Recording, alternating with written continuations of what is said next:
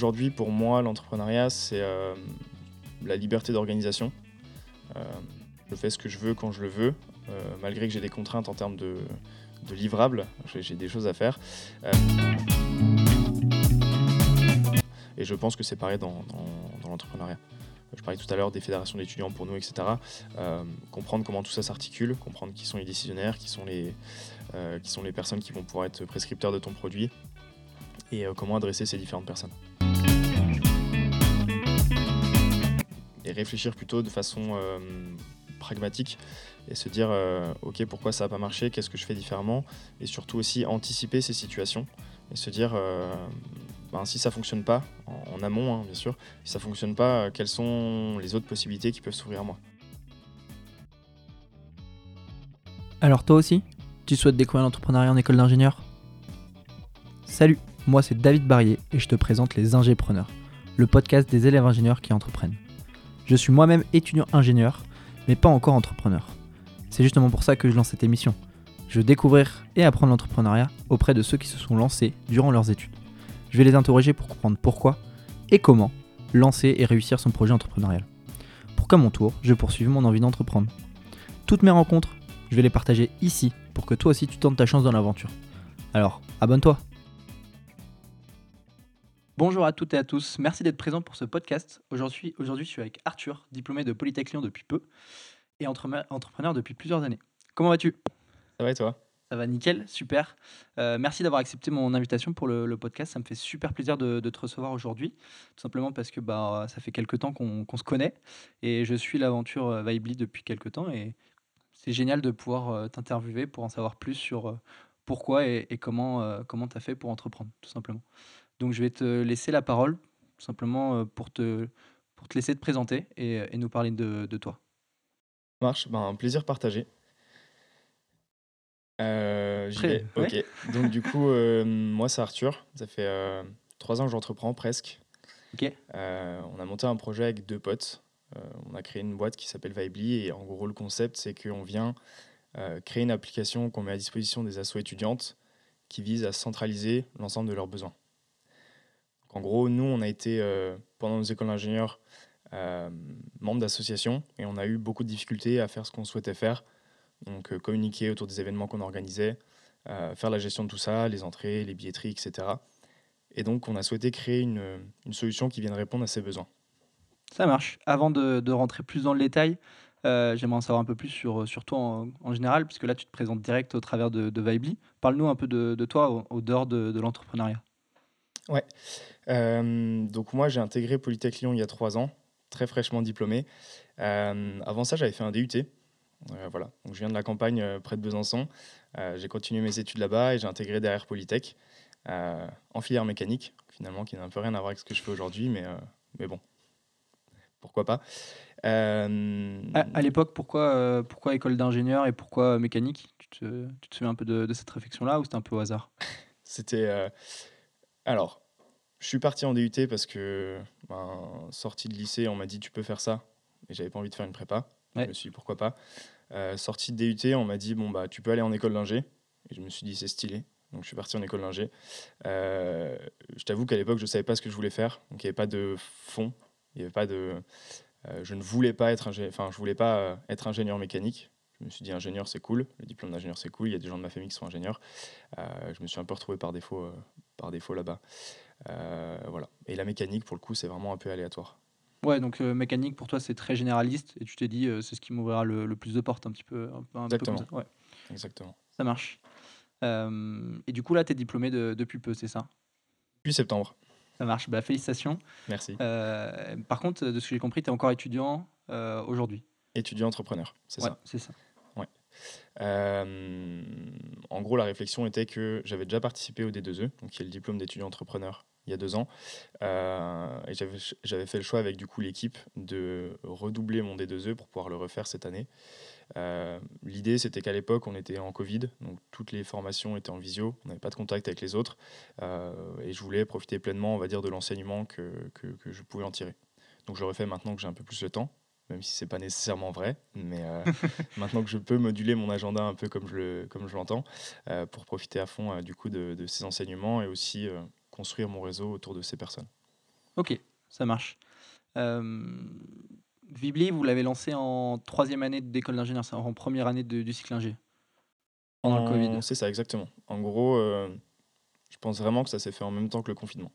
C'est-à-dire qu'on a, on a commencé à réfléchir à l'idée. Euh, on était au début de confinement, donc on se faisait des calls. Euh, on a commencé à rédiger un cahier des charges. Ok, qu'est-ce qui serait stylé? Euh, On était trois, donc nous, derrière Vibely, on est trois en, école d'ingénieur. Donc on a les trois été dans des assos et on a les trois rencontré ces problèmes. Donc pour nous, c'était assez évident. On n'avait pas on s'est pas trop confronté au monde extérieur. On s'est dit, on s'est dit que c'était un, besoin qui était présent. Et on a tout de suite commencé à, créer le cahier des charges, réfléchir à comment ça pourrait se, se, se, faire. Vous, vous, aviez fait quel, euh, quel assaut avant de, de lancer Vibely ou peut-être pendant aussi? Alors moi j'étais euh, responsable partenariat au bureau des étudiants, responsable événementiel aussi, mais du coup avec le Covid, euh, j'ai pas fait grand-chose sur cette partie-là. Théo, il a été dans un bureau des sports. Ok. J'ai plus son poste au BDS. Exactement. Et, et, Max, il a staffé à quelques soirées. Lui, pour le coup, était un peu moins dans l'assaut. Ok, ça marche. Mais euh, rien que le fait de, de staffer en soirée, on a quand même les problématiques de, étudiantes euh, quand on veut créer des événements, euh, c'est certain. Mm. Ça. Et lui, il était trésorier quand on était du coup en DUT. Ok. dans la corpo, donc l'équivalent du BDE. même si les, les, activités, la, fréquence d'activité n'est pas la même, voilà, il a quand même aussi cette vision, ce recul. Ok, ça marche. pour rentrer un petit peu plus dans, dans Vibely, est-ce que tu peux du coup nous décrire euh, comment ça fonctionne, euh, comment ça s'organise. C'est une application mobile, c'est ça? C'est ça. Euh, en gros, nous, on va démarcher directement des associations étudiantes en leur disant, écoutez, les problèmes que vous vivez aujourd'hui, nous, on les a vécus et on a construit une solution pour ça. donc on se met d'accord.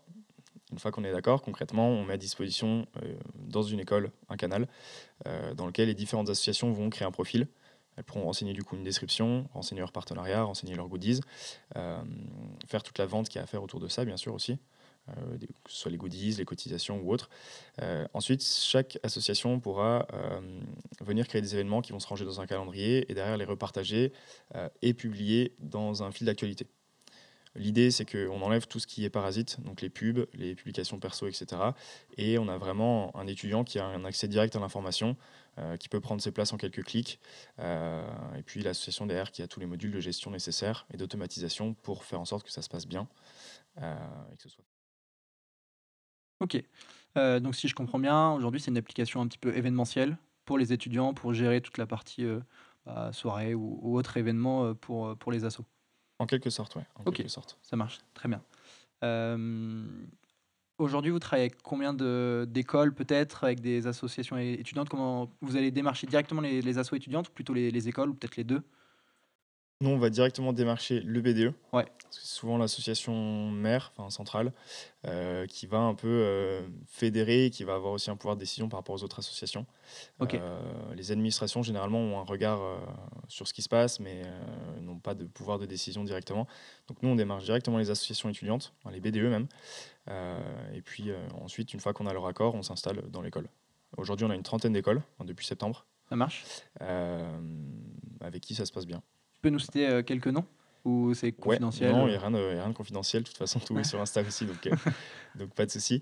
Euh, on travaille avec une grosse école à Paris qui s'appelle AgroParisTech. qui est assez connue. On a un INP à Toulouse, N7. bah, on a aussi nos écoles à nous, Polytech Lyon, l'ECAM Lyon, qui est l'école de Max. on a une EFAP qui est une école de communication sur Lyon. Voilà, donc on a trois écoles sur Lyon. et puis voilà, on a pas mal d'écoles un peu partout en France. voilà. Ça marche. Et principalement des BDE pour le moment ou vous, voyez d'autres associations sur lesquelles euh, vous pouvez vous positionner? Euh, alors, on a une trentaine de BDE. En tout, on a une centaine d'associations sur, sur l'application, puisque du coup, ben, il y a aussi les BDS, etc. Euh, mais pour l'instant, on est, enfin, si je comprends ta question, on est centré sur les écoles, plutôt sur les écoles. On n'a pas d'association sportive ou ce genre de choses. Enfin, hors école, on reste centré sur les écoles. Ouais, mais au, sein des écoles, euh, tu peux avoir de coups autres que BDE. Par exemple, un BDS, un BDA. Mais principalement des BDE pour le moment. Le BDE est euh, l'association que nous, on va aller voir quand on va démarcher, mais derrière, si, si le BDE décide d'adopter l'application, les autres associations viennent se greffer rapidement euh, à l'application.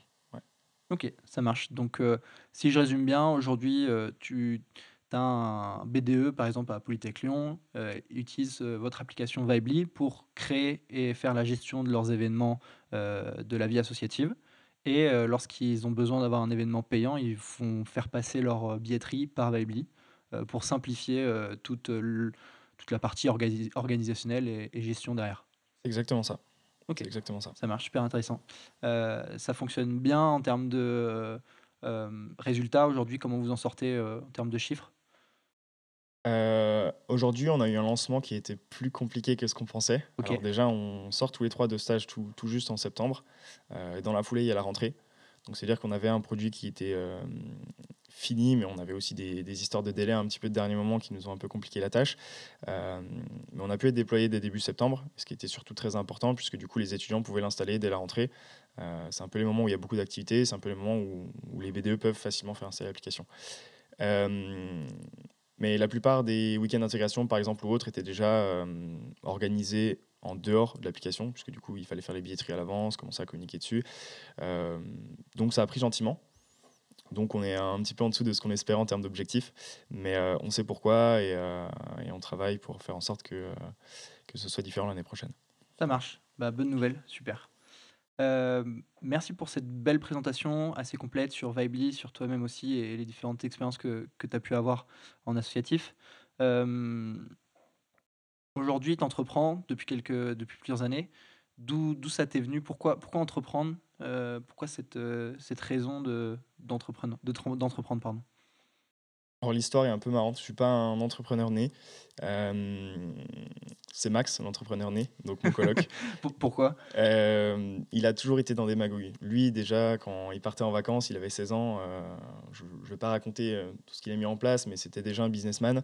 c'est lui qui organisait, enfin c'est lui qui organisait les vacances et c'est lui qui s'occupait de trouver les finances pour y aller, on va dire. Euh, il a toujours eu cette fibre un peu euh, voilà, de, création et d'idéation euh, que moi, j'avais pas nécessairement.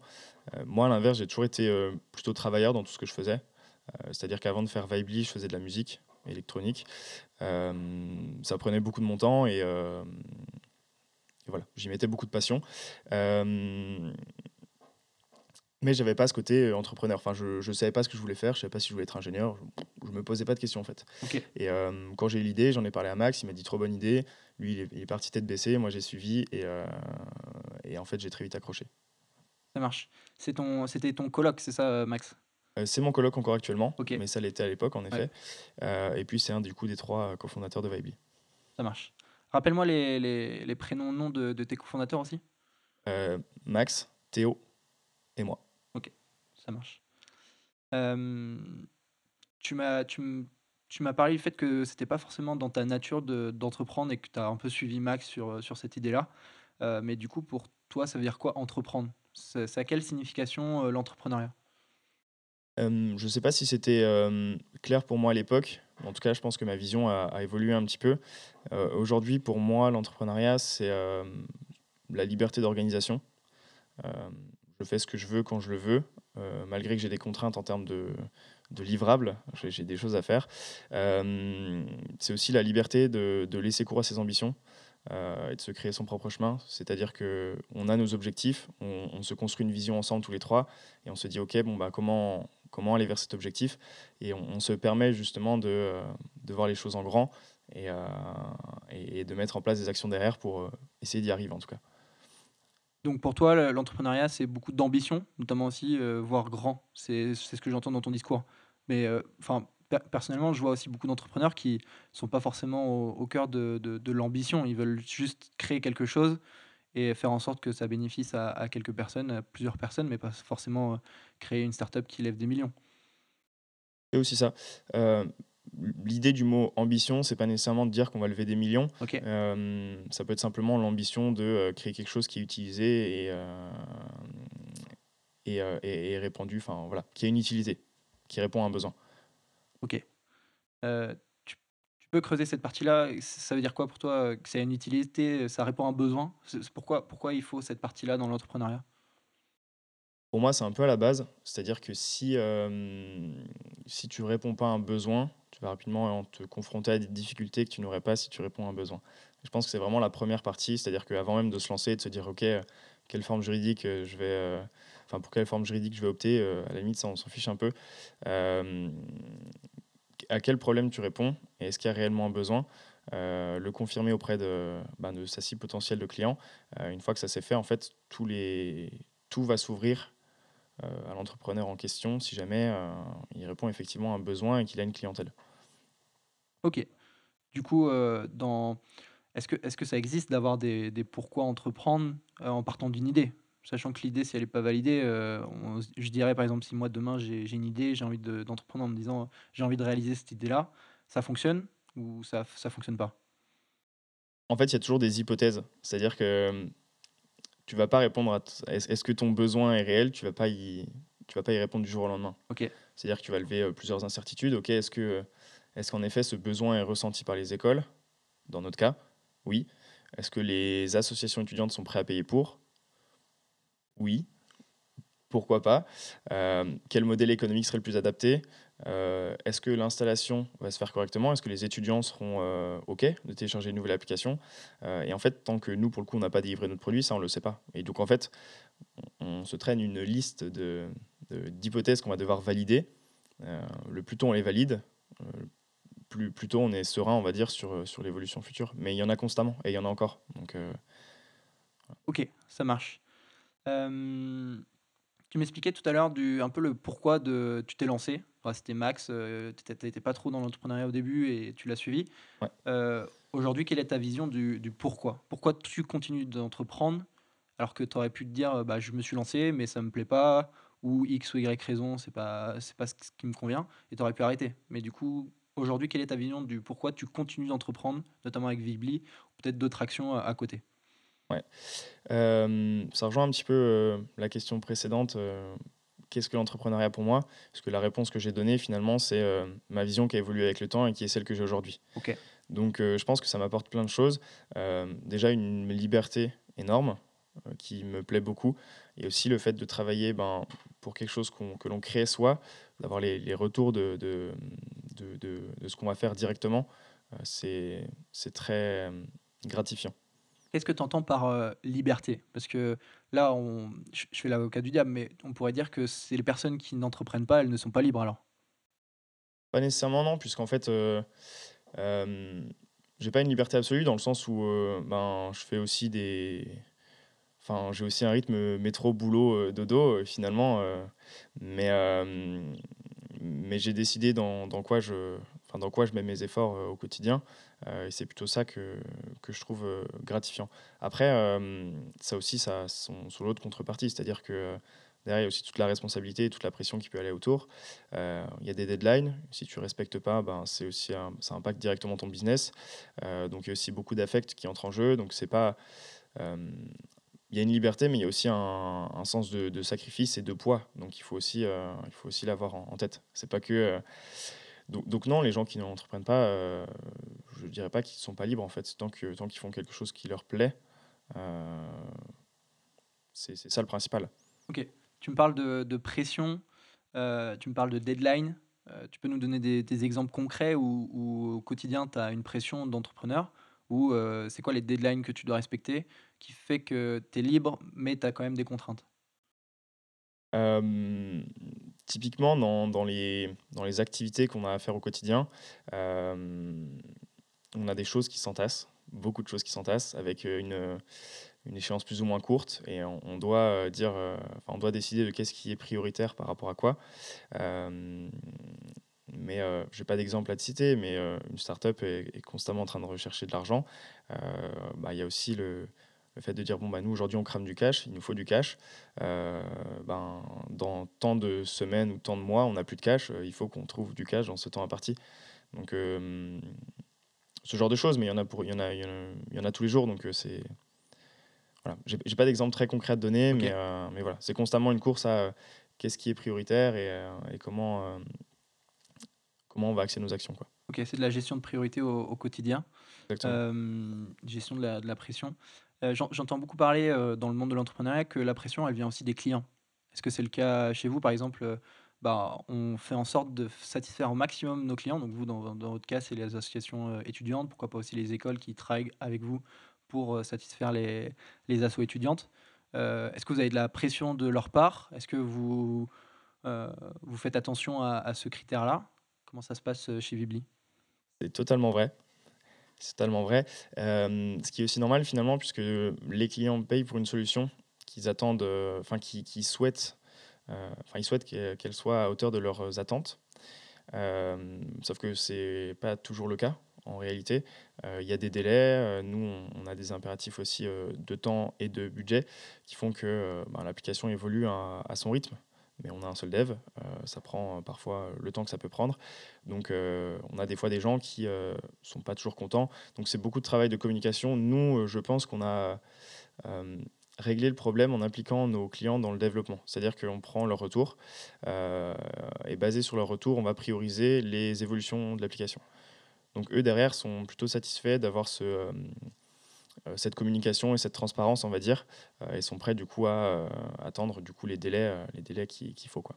Ok, c'est hyper intéressant de parler de la, de la, gestion de la satisfaction cliente. Je pense qu'on pourra en parler juste après, parce que c'est plutôt dans, dans, du comment on entreprend, comment on gère son, son entreprise. mais j'y penserai après, je te reposerai les, questions. juste pour terminer sur l'entreprendre, le, le, pourquoi entreprendre. Euh, aujourd'hui, toi, si tu nous dis, si tu peux nous parler de euh, des difficultés et des avantages pour entreprendre, euh, tu nous parlais beaucoup de liberté, tu nous parlais beaucoup de pression dans les, dans les difficultés, etc. Mais comment ça se concrétise aujourd'hui? Donne-nous un exemple d'une grosse difficulté de l'entrepreneuriat que tu gères au quotidien et un avantage qui fait que bah, c'est pour ça que tu aimes l'entrepreneuriat. Ok. Pas facile celle-là. je pense que je vais commencer par l'avantage. Euh, typiquement, hier après-midi, je suis allé faire de l'escalade à 14h. Euh, mais j'ai fini de travailler à 20h. Donc en fait, tout simplement, j'ai décidé de reporter euh, mes deux heures de travail 14h-16h à 18-20h. Enfin, ça paraît des choses bêtes, mais en fait, on, peut s'organiser comme on veut. C'est vraiment un confort, c'est un avantage. Donc si demain, tu n'as pas envie de bosser une journée, mais tu as envie de bosser la nuit, ça te dérange pas? C'est ça. Si jeudi soir j'ai envie de faire la fête et que je travaille pas euh, vendredi matin, bah, je le fais samedi matin. Il n'y a pas de souci. Tu fais beaucoup la fête? J'essaie de limiter. ça marche. Et euh, donc ça c'est l'avantage, pouvoir euh, avoir la liberté de choisir tes moments de travail, que ce soit en semaine, en week-end, le matin, le soir, le midi, etc. Et, et, une difficulté? Difficulté je vais parler de ce que je connais. Hein. C'est-à-dire que euh, moi, je suis plutôt sur la partie financière, donc euh, recherche de fonds. Et euh, je le disais sur, l'entrepreneuriat, c'est aussi une recherche de fonds constante, une, fois, fois que tu es lancé, une fois que tu, brûles du cash. les difficultés est que tu dois en fait constamment vendre ton produit. Tu dois être un vendeur même si, enfin, que tu sois, peu importe tes études, que tu viennes du milieu ingénieur ou commerce ou autre, euh, si tu le vends pas à tes clients, tu le vends à tes futurs investisseurs, plus tard tu le vendras à tes employés. donc voilà, tu es, constamment en train de vendre, mais il y a aussi cette pression de dire bah, les gens en face ne sont pas nécessairement prêts à le recevoir. Et, euh, par exemple, si on recherche actuellement un prêt, euh, ben, une banque ne sait pas financer une start-up, elle ne sait pas financer de l'innovation, euh, elle y voit du risque. donc, comment tu fais Comment tu fais Donc, il faut trouver des, des, solutions, il faut chercher, et parfois ça, ça peut amener une certaine pression. voilà. Ok. Sur le, financement, euh, pareil, j'ai pas mal de questions à te poser pour, pour savoir comment vous, vous avez réussi à, à, vous financer. Mais juste avant, pour compléter ma question, là, je te parlais d'avantages, difficultés générales. Est-ce qu'on peut essayer de revenir à l'époque où tu étais étudiant? Alors, ça, ça, reste assez récent, mais euh, de manière plutôt générale et pas forcément appliquée à, à ton expérience. Qu'est-ce que, pour toi, un élève ingénieur qui souhaite entreprendre, euh, quels vont être l'avantage parce que c'est un élève ingénieur et il va entreprendre, quel est l'avantage qu'il a sur, sur cette période-là et sa, sa, première difficulté qu'il doit réussir à résoudre au plus vite en tant qu'élève ingénieur. Ok. Euh, encore une fois, j'ai l'avantage. J'ai aussi la difficulté, mais euh, pour moi, le gros avantage, euh, mais pas nécessairement en, tant qu'élève ingénieur, mais plutôt en tant qu'élève, c'est qu'en fait, tu ressors de ton diplôme, et, enfin, tu ressors de ton école, et tu as déjà quelque chose. C'est-à-dire que nous, pour le coup, on, s'est lancé en septembre à plein temps, en sortie diplôme, ça faisait déjà trois ans qu'on travaillait sur le produit, on est en phase de commercialisation. Donc c'est plutôt confortable. alors que si on avait été dans, dans le, enfin, dans, dans, un travail et qu'on devait le quitter pour trois ans avec ben, seulement deux ans de chômage et puis ensuite, voilà, plus toute la pression qu'il peut y avoir autour de, je sais pas, une vie de famille qui peut être en, train d'être créée ou je sais pas, des emprunts ou autre. Donc, il y a vraiment cet avantage à se lancer en étant étudiant, qui est qu'en fait, tu sors de tes études et ben, tu, tu, peux te lancer directement, quoi. Ouais, c'est hyper intéressant. Excuse-moi, je t'ai coupé, mais euh, c'est hyper intéressant de ce que tu dis parce que le, je vois l'avantage que ça a de se dire ok, je lance pendant que je suis étudiant, comme ça, à la sortie de mes études, bah, je continue ce que je suis en train de, de créer. Mais euh, quand tu es étudiant, tu as plein d'autres contraintes finalement que, bah, ok, tu me parles des contraintes si tu avais un travail à la sortie des études, une famille, etc. Mais quand tu es étudiant, tu as aussi d'autres contraintes. Tu dois gérer tes études, tu dois gérer tes notes pour valider ton année, tu dois gérer le, sport à côté parce que c'est important dans, dans, la vie sociale, etc. Tu as les soirées étudiantes. Euh, comment tu gères ces, ces contraintes-là? Comment tu as pu gérer toi peut-être euh, ces contraintes-là? Ça, c'était la partie difficulté. en gros, euh, une des grosses difficultés aussi étant que donc moi et Max, on est, sur, on est en colloque sur Lyon. Théo, lui, il était à Douai donc tout au nord de la France.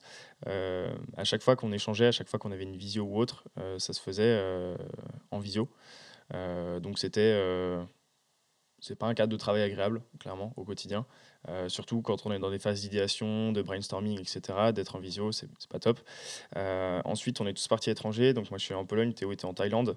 Euh, autant dire que entre le décalage horaire et, toutes les petites tentations sur place, c'est compliqué de trouver des créneaux sur lesquels on peut se voir.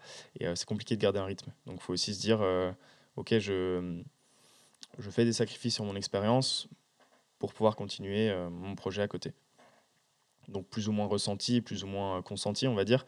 Mais euh, mais il y a aussi ce côté où tu dois te dire à un moment, euh, bon ben là je peux pas, j'ai du taf. Voilà. Donc il y a, y a, des sacrifices dans l'entrepreneuriat quand tu es étudiant? Je pense qu'il y en a tout le temps, tout le temps dans l'entrepreneuriat, oui, mais quand tu es étudiant, il y en a aussi. Ouais. Ça marche. Et moi, je le vois plutôt comme des gestions de priorités. On parlait pas, pas mal de priorités dans la gestion de, de Vibely, etc. Peut-être que ça se ressent aussi dans, dans le quotidien d'une personne, d'un individu, individu, pardon, en mode, bah, ok, ça sera pas des sacrifices parce que j'ai une gestion de mes priorités qui comme ça. Ma priorité aujourd'hui, c'est ça, ma priorité, c'est ça. C'est ça. Et donc, du coup, par exemple, je, dis n'importe quoi, mais euh, prendre euh, trois caisses euh, par semaine et boire avec ses amis en soirée étudiante trois fois par semaine, c'est peut-être pas ta priorité. Et finalement, vu que c'est pas ta priorité, c'est pas un sacrifice. Tout à fait d'accord avec ça. C'est. Il faut savoir où sont ses priorités. Il faut, il faut calquer ça à son setup de vie actuel. C'est-à-dire, OK, qu'est-ce qui est important pour moi qu'est-ce que potentiellement je fais trop, qu'est-ce que je fais pas assez, sur quoi est-ce qu'il faut que je ressente mes priorités. Euh, et ça peut, ça peut se tourner vers des projets en entrepreneuriat. Ouais. Ok, donc il faut prendre le temps de réfléchir à ses priorités euh, quand on lance ce genre de projet. Exactement. Il faut être conscient qu'en fait, ça, ça, te, ça te prendra du temps. Euh, est-ce que tu es capable de le mettre ou non dans, dans ce projet? Mais une fois que tu te lances, c'est trop tard pour se poser les questions parce que tu es embarqué dedans. Et c'est dommage de se retrouver dans un, dans des conditions qui te mettent euh, mal à l'aise ou, enfin, ou, dans lesquelles tu te sens pas bien. Parce que trop de charge de travail et plus le temps de faire ce que tu aimais faire. Et en fait, tu te rends compte que c'est vraiment important pour toi et euh, tu n'es plus en phase avec, euh, avec toi-même. quoi. Ça t'est arrivé des, des moments comme ça où tu avais défini tes priorités? Et finalement, il y a par exemple Vibely ou une autre activité à côté qui a pris le pas sans que tu t'en rendes trop compte et du coup, tu n'étais plus en phase avec tes, priorités. En fait, ça m'arrive tout le temps. Euh, j'ai un peu cette manie de tout le temps combler mon temps à 100%. Et, euh, et là, par exemple, euh, exemple un peu bête, mais en septembre, j'ai fini mon stage, j'étais diplômé, donc on était à plein temps dans Vibely, mais on se rend compte aussi que bon bah ok, je fais quoi les soirs maintenant? Maintenant que j'ai mes soirs de dispo, qu'est-ce que je fais? Donc je me suis mis à aller au sport quatre fois par semaine chose que je ne faisais pas avant. J'y allais euh, une ou deux fois euh, parce que j'avais que ça à faire. Euh, et, après, je me suis dit, bon, bah, je vais me mettre au théâtre, je vais me mettre à ci, je vais me mettre à ça. Et en fait, d'un seul coup, tu prends plein d'initiatives. Et quand la charge de travail te rattrape, ben, tu sais plus donner de la tête. Et là, tu es dans une situation où tu te dis, bon, bah, il faut que je recentre un peu.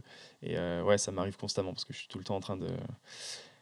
mais ça, ça m'est arrivé aussi en, en, ingénieur quand je me suis investi dans, dans les, euh, dans les assos parce que du coup, je me suis retrouvé d'un seul coup avec une charge de travail en plus. J'avais aussi Vibely, puis j'avais ça, puis moment, je me suis dit, waouh, ok, qu'est-ce qu'on fait? C'est rigolo. Ça me fait penser à, à, une citation. Alors, je crois que je l'ai entendu dans le, dans le podcast des, de Génération Do It Yourself de, de Mathieu Stéphanie. Il y a un de ses invités qui, qui disait que être entrepreneur, c'est trouver un équilibre dans son déséquilibre. Parce que quand tu es entrepreneur, tu es toujours, déséquilibré un petit peu dans la manière de faire, tu es toujours dans l'extrême, où tu as beaucoup de caricatures dans, dans, ta façon d'être, ta façon d'agir. Et finalement, être un bon entrepreneur, c'est de réussir à trouver cet équilibre dans son propre déséquilibre. Qu'est-ce que tu en penses de, de, ça? Totalement d'accord, et je pense que ça rejoint un petit peu euh, les exemples que j'ai cités, euh, j'ai cités plus tôt. Et puis, euh, même actuellement, en fait, tu es constamment tenté par plein de nouvelles choses, c'est-à-dire que tu as toujours cette limite aussi entre l'apprentissage et l'opérationnel. dans le sens où on a plein de choses à apprendre quand on est entrepreneur et on peut rapidement se retrouver dans des réseaux, plein de conférences. Et si je veux, je peux booker ma semaine de conférences. Sauf qu'après, derrière, ben, je ne fais plus rien d'opérationnel. sauf que si je fais rien d'opérationnel, ben, ça ne tourne plus. Donc il faut aussi jauger entre ok, je fais ce que j'ai à faire et ok, je me forme en parallèle. Et, et c'est important d'évoluer sur les deux axes puisque sinon tu te retrouves soit débordé d'un côté, soit débordé de l'autre. Mais ça rejoint totalement les exemples précédents et ça rejoint ce que tu dis. Ok, ça marche. Top. Euh, là, on a fait un, gros point sur le, ton pourquoi, ton why d'entreprendre, euh, qui était peut-être inconscient au début, mais que tu as réussi à développer la, vision aujourd'hui. Je trouve ça super intéressant. On a, abordé des, sujets super intéressants. Mais en fait, maintenant, comment tu as fait? On, comprend ton pourquoi, mais comment ça s'est passé avec Vibli Est-ce que tu peux nous raconter un petit peu plus euh, son histoire au début? Les lancements, là, ça fait plus de trois ans que vous êtes sur, sur Vibly, pardon, et, et j'imagine qu'il y a eu plusieurs étapes. Est-ce que tu peux nous expliquer un petit peu comment ça s'est passé au début? Ouais. Euh, j'y étais venu rapidement pendant l'intro, il y a trois ans, euh, donc j'expliquais les débuts. Euh, on était dans une phase où on se posait des questions. Ok, qu'est-ce qui, qu'est-ce qui serait intéressant de faire? Quel, est le besoin ressenti par les associations C'était vraiment la première étape, on va dire, la construction d'un cahier des charges. et nous, on, on était plutôt convaincus que c'était un besoin. On était plus convaincus que, euh, euh, que, que, on, était allé à l'époque vérifier le besoin. C'est-à-dire qu'on a fait ça un peu à la va-vite en se disant bon, bah, on est trois, on a les trois le besoin, tout le monde a le besoin. Conclusion un peu hâtive peut-être. Euh, Mais déjà, c'est déjà, une, c'est, déjà un bon point. C'est-à-dire que vous avez vécu une problématique et cette problématique, vous aviez une idée pour répondre aux besoins de cette problématique. Donc déjà, même si effectivement un point unique n'est pas la généralité, euh, on le voit beaucoup en maths ou en, en méca euh, dans, nos formations euh, quand on fait des démonstrations, mais finalement dans l'entrepreneuriat c'est un peu pareil. Déjà que vous ayez vécu cette problématique, c'est déjà un bon point. Oui, et puis aussi on était nos propres clients, donc on savait ce qu'on voulait mmh. faire. Donc ça c'était relativement intéressant. donc on a très vite construit en fait on a fait des, maquettes un peu euh, pétées euh, de, à quoi on voulait que ça ressemble. Euh, on a fait un doc de 40 pages qui, qui, était imbuvable et on s'est dit ok c'est ça qu'on veut. rapidement on s'est dit ok comment on fait pour l'avoir? Donc on a commencé à regarder ben, les différents technos, on se posait la question est-ce qu'on apprend à développer nous-mêmes? Est-ce qu'on fait faire par quelqu'un? Est-ce qu'on recherche quelqu'un qui sait faire, qu'on internalise? Voilà, donc toutes ces questions. nous, on a plutôt opté pour le faire faire. Euh, puisqu'on se disait que des initiatives étudiantes qui euh, voulaient créer ce genre de réseau, ça existait déjà. Euh, le rendu n'était pas celui qu'on voulait. on voulait quelque chose qui soit plus professionnel. et puis, et puis au-delà de ça, on a estimé que ce serait aussi beaucoup de temps qu'on devrait mettre nous aussi sur la partie commerciale derrière et financier. Donc voilà, on ne pouvait pas se démultiplier. Donc on a opté pour cette solution et à partir de là, bon, bah, on a cherché un Presta et puis Go. Euh, on s'est lancé dans le développement. À, cette période-là, vous n'aviez pas encore de clients, vous aviez, euh, vous aviez, est-ce que vous avez testé un petit peu le, besoin? Aucun client. Ok. Aucun client. C'était sur une période de combien de temps là? Entre le moment où vous avez eu l'idée, commencer à travailler sur l'idée, faire le doc de 40 pages imbuvable, trouver le dev et commencer le développement, c'était sur une période de combien de temps? Euh, De six mois, je dirais. Ok, cette première étape-là, c'est positif ou négatif? Parce que euh, j'ai l'impression, de ce que j'entends, c'est l'inverse qu'il faut faire. C'est d'abord trouver ses clients et ensuite. Euh, alors, il faut peut-être avoir un proto aussi. mais... En gros, il y a. Hum, alors, c'est positif, il faut, il faut passer par cette étape de. Euh, qu'est-ce que je veux créer et le mettre en forme et réfléchir à comment le faire, etc. Par contre, c'est négatif en effet, comme tu l'as dit, dans le sens où on a fait un peu les choses à l'envers. Euh, normalement, on est censé dire, OK, euh, voilà, maintenant que j'ai mon document imbuvable et mes, et les maquettes de ce que je veux. Est-ce que moi, si je te propose ça à tel prix, tu serais intéressé? Et puis, tu as une dizaine d'assauts qui disent bah, potentiellement oui, puisque je ressens ce besoin, qui te font un petit papier d'engagement en disant que voilà, si c'est développé dans telles conditions, j'accepte. Et à ce moment-là, tu peux facilement aller voir, enfin facilement, tout est relatif, mais rechercher des fonds, commencer à développer ton truc et te dire ok, je suis serein. Euh, sauf que nous, on l'a pas du tout fait et on s'est plutôt dit, bon, bah, nickel, on y va. Euh, on, a, on a lancé le développement. Et c'est là qu'en fait, les gens nous regardaient un peu comme des aliens. Euh, c'était dans la même période où moi, j'ai commencé mon D2E. Et, et j'allais voir des gens et je leur disais, bon, ben, comment on fait pour trouver de l'argent concrètement? Quels sont les différents dispositifs qui peuvent exister Vers qui on se tourne Enfin voilà, curiosité. ils me disaient, oui, ben, pourquoi est-ce que tu as besoin d'argent?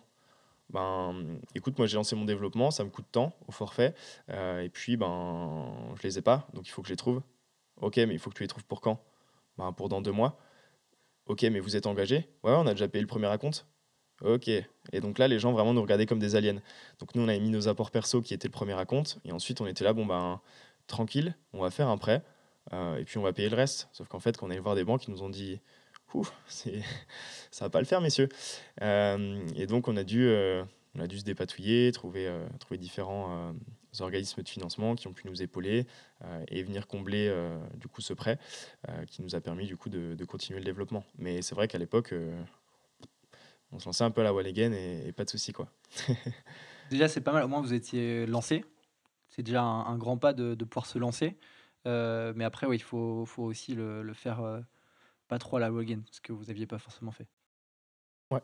Après, euh, on en est là aujourd'hui parce qu'on s'est lancé à l'époque aussi. Mais, euh, et puis, comme tu dis, je, rebondis aussi sur ce que tu disais au début, euh, la notion du besoin, on l'avait, on était nos propres clients, mhm. on savait vers quoi on allait. Maintenant, on n'avait aucune intelligence business et on n'avait aucun recul sur ce qu'on faisait.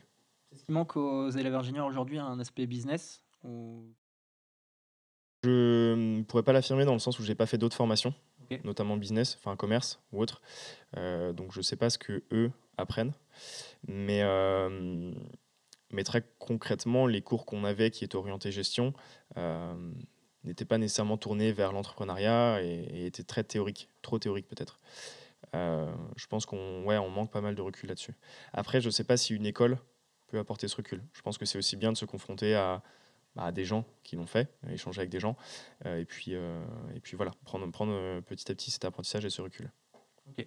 Le, hum, tu me parlais du diplôme des 2E et, l'accompagnement par. Alors, on n'en parlait peut-être pas ici, mais on en a parlé avant, avec Pépite, ce genre de choses. Est-ce que c'est ces organismes-là qui ont pu vous apporter cet aspect business, les aspects qu'on ne développe pas forcément en école d'ingénieur?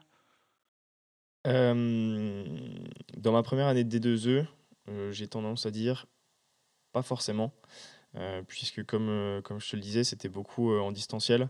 Et je pense que moi-même, je ne prenais pas totalement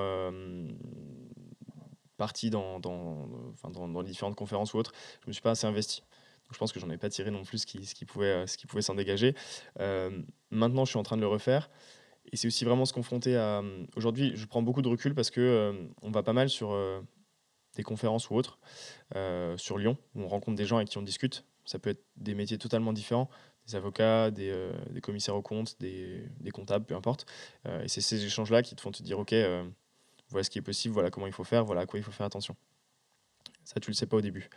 et puis beaucoup de livres. On a beaucoup lu aussi. On lit beaucoup. Ok. Donc, fais que lire Tu consommes des podcasts aussi à côté, des vidéos YouTube Quelques podcasts, mais, euh, mais pas tant. Surtout des livres. Surtout des livres. Ça marche. Tu lis combien de livres euh, par semaine, par mois ou par an plutôt? Euh, alors, je sais pas si c'est si c'est nécessairement intéressant, mais j'essaie de tourner un rythme de deux livres par mois. Ok. Un ou deux livres par mois. Tout dépend, on va dire, aussi les activités que j'ai autour. Et, et voilà. De toute façon, il faut, faut, commencer petit. Et ensuite, tu, tu t'augmentes au fur et à mesure. C'est-à-dire que déjà, euh, un livre par mois, c'est bien. Un deuxième livre par mois, c'est bien. Tant que tu augmentes au fur et à mesure jusqu'à trouver ton rythme euh, de croisière, euh, c'est ce qu'il faut, je pense. Ouais, mais je prends vraiment beaucoup d'apprentissage. Après, c'est pas simplement de la lecture, c'est-à-dire que faut relever les passages intéressants et réfléchir à comment l'adapter dans ton cas précis. Prendre des notes dans sa lecture. Ouais. Ok, ça marche. J'aimerais revenir un petit peu sur votre début. Alors, vous aviez, vous avez besoin de fonds, vous cherchiez des prêts, etc. ça, c'était les premières étapes que finalement, avec du recul, peut-être que vous n'auriez pas fait comme ça Ou est-ce que, vous, est-ce que tu penses que tu, si tu le refaisais maintenant, ça aurait été la même chose ou est-ce que tu aurais changé des choses? J'aurais changé des choses. Comme quoi? Euh, Je pense que je serais déjà allé chercher un, contact client. En fait, euh, je le disais au début, mais euh, quand tu es quand tu as une startup, ton métier c'est de vendre tout le temps, tous les jours, à tout le monde. je pense que j'aurais plus vendu sur la base du concept à différentes associations.